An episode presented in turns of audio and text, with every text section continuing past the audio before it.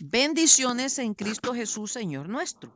En este estudio 583 continuamos con los milagros y o sanidades. Parte 3. Hoy leeremos un milagro que se encuentra en el Nuevo Testamento, registrado por dos de los evangelios, el de Mateo y el de Lucas iremos haciendo una comparación del relato que hace cada uno de ellos. Mateo 1, del 1 al 17.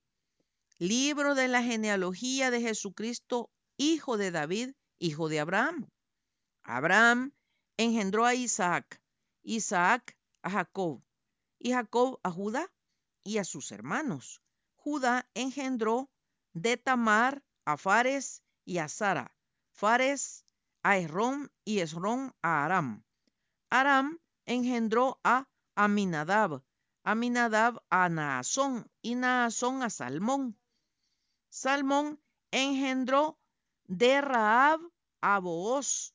Booz engendró de Ruth a Obed y Obed a Isaí. Isaí engendró al rey David y el rey David engendró a Salomón, de la que fue mujer de Urías. Salomón engendró a Roboam, Roboam a Abías y Abías a Asa. Asa engendró a Josafat, Josafat a Joram y Joram a Usías. Usías engendró a Jotam, Jotam a Acaz y Acaz a Ezequías. Ezequías engendró a Manasés, Manasés a Amón y Amón a Josías. Josías engendró a Jeconías y a sus hermanos en el tiempo de la deportación a Babilonia. Después de la deportación a Babilonia, Jeconías engendró a Salatiel y Salatiel a Zorobabel. Zorobabel engendró a Abiud, Abiud a Eliaquín y Eliaquín a Azor. Azor engendró a Sadoc, Sadoc a Akim y Akim a Eliud. Eliud engendró a Eleazar, Eleazar a Matán, Matán a Jacob, y Jacob engendró a José, marido de María, de la cual nació Jesús llamado el Cristo. De manera que todas las generaciones desde Abraham hasta David son 14. Desde David hasta la deportación a Babilonia, 14. Y desde la deportación a Babilonia hasta Cristo, 14. Nos presenta la, genealogía del Señor Jesucristo, desde Abraham hasta él.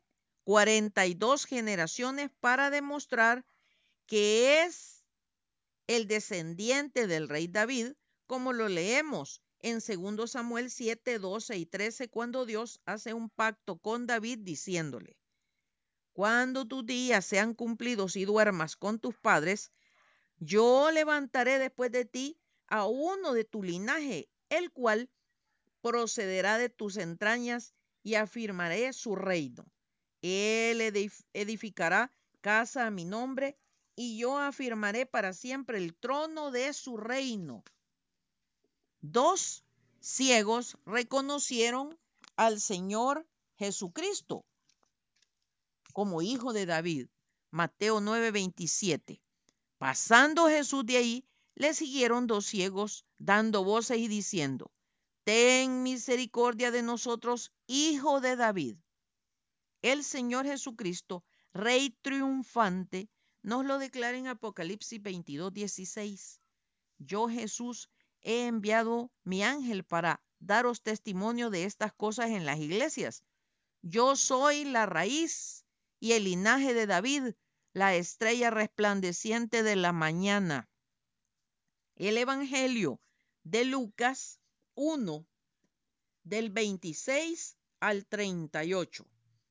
Al sexto mes, el ángel Gabriel fue enviado por Dios a una ciudad de Galilea llamada Nazaret, a una virgen desposada con un varón que se llamaba José, de la casa de David, y el nombre de la virgen era María. Y entrando el ángel en donde ella estaba, dijo, Salve muy favorecida, el Señor es contigo, bendita tú entre las mujeres. Mas ella, cuando le vio, se turbó por sus palabras y pensaba, ¿qué salutación sería esta? Entonces el ángel le dijo, María, no temas, porque has hallado gracia delante de Dios, y ahora concebirás en tu vientre y darás a luz un hijo y llamarás su nombre Jesús. Este será grande y será llamado Hijo del Altísimo, y el Señor Dios le dará el trono de David su padre, y reinará sobre la casa de Jacob para siempre, y su reino no tendrá fin. Entonces María dijo al ángel, ¿cómo será esto? Pues no conozco varón. Respondió el ángel, le dijo, el Espíritu Santo vendrá sobre ti y el poder del Altísimo te cubrirá con su sombra, por lo cual también el santo ser que nacerá será llamado Hijo de Dios. Y aquí tu parienta Elizabeth, ella también ha concebido hijo en su vejez, y este es el sexto mes para ella, la que llamaban estéril, porque nada hay imposible para Dios. Entonces María dijo, he aquí la sierva del Señor, hágase conmigo conforme a tu palabra. Y el ángel se fue de su presencia. Aquí nos relata la anunciación del nacimiento de el Señor Jesús a María. Previamente ya había sido anunciado en Isaías 9, del 6 al 9. Porque un niño nos es nacido, hijo es dado, y el principado sobre su hombro, y se llamará su nombre admirable, consejero, Dios fuerte, Padre eterno, príncipe de paz. Lo dilatado de su imperio y la paz no tendrán límite sobre el trono de David y sobre su reino, disponiéndolo y confirmándolo en juicio y en justicia desde ahora y para siempre. El celo de Jehová de los ejércitos hará esto. Isaías 7:14. Por tanto, el Señor mismo os dará señal. He aquí que la Virgen concebirá y dará a luz un hijo y llamará su nombre Emanuel. Tanto Mateo 1 del 18 al 25, el nacimiento de Jesucristo fue así. Estando desposada María, su madre, con José, antes que se juntasen, se halló que había concebido del Espíritu Santo. José, su marido, como era justo y no quería infamarla, quiso dejarla secretamente.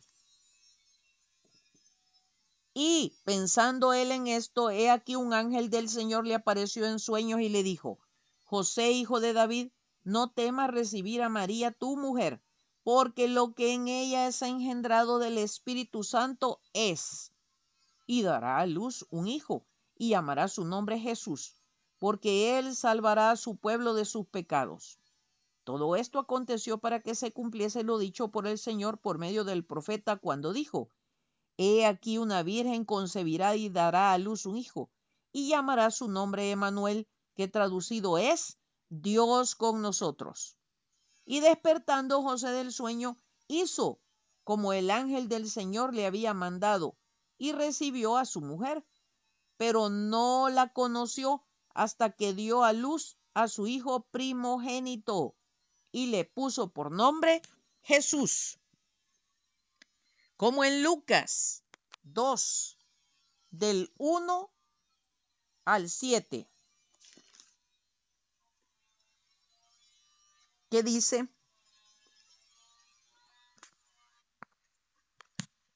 Aconteció en aquellos días que se promulgó un edicto de parte de Augusto César que todo el mundo fuese empadronado.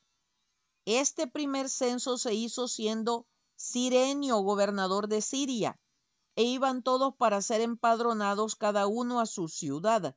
Y José subió de Galilea, de la ciudad de Nazaret a Judea, a la ciudad de David que se llama Belén por cuanto era de la casa y familia de David, para ser empadronado con María, su mujer, desposada con él, la cual estaba encinta.